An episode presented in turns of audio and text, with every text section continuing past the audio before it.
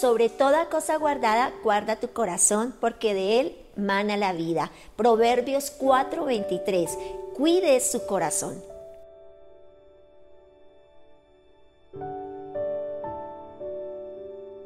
Cuanto más cuantiosa es la fortuna, mucho más debe ser la seguridad. Tantos libros y tantas películas que hemos visto muestran cómo los ladrones ejecutan impresionantes hazañas, abriendo eh, cajas fuertes, eh, burlando la seguridad más extrema. Y lo triste es que muchos son los que poseen una gran fortuna y se comportan de una manera tan despreocupada que cualquier cualquiera puede venir y tomar esa fortuna o ese gran tesoro o aquello que parece tan valioso. ¿Sabes? Hoy la palabra nos está diciendo, sobre toda cosa guardada, guarda tu corazón porque de allí mana la vida. Hay una palabra hoy de vida, de poder sobre nosotros y nos está instando y motivando a que no permitamos situaciones en nuestro corazón, que nuestro corazón se llene de egoísmo, que nuestro corazón se llene de avaricia, que nuestro corazón se llene de ese tipo de situaciones que pueden llegar a robar, a destruir nuestra vida. De allí mana la vida y es tan fácil cargarlo, es tan fácil eh, de repente eh, ponerlo tan pesado, tan amargo, tan adolorido,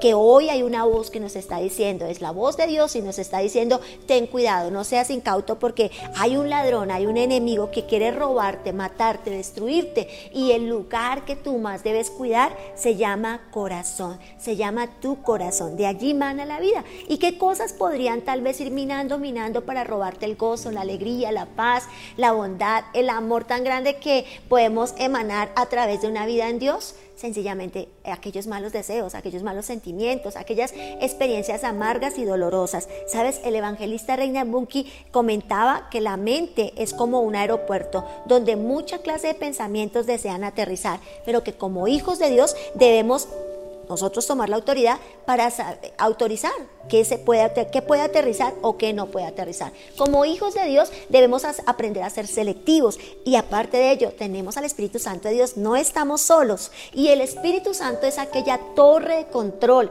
que nos ayuda, que nos guía, nos direcciona para que podamos tomar el control para autorizar o no los pensamientos de derrota, de fracaso, de depresión, de ansiedad, de angustia, de desolación y todos aquellos que, que quieren, aquellos pensamientos pensamientos que quieren minar nuestra vida para llevarnos a lugares de derrota nos está instando y nos está hablando de una manera personal hoy y nos dice, sobre toda cosa guardada, guarda tu corazón, porque allí manará la vida. Creo que hemos aprendido en este tiempo a apreciar la vida que tenemos, apreciar la vida que Dios nos ha dado y apreciar todo lo que implica nuestra vida. Así que en, en ese punto de partida del aprecio y del valor que hemos tomado por la vida, guarda tu corazón porque de allí emanará mucha más vida.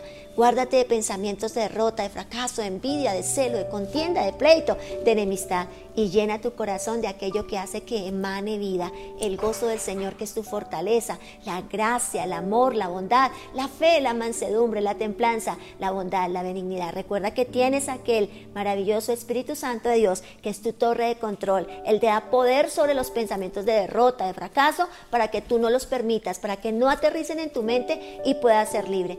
Cuida tu corazón. Oremos juntos, pidámosle al Señor que nos ayude a poder blindar nuestro corazón cada día con su amor, con su bondad y con toda su gracia.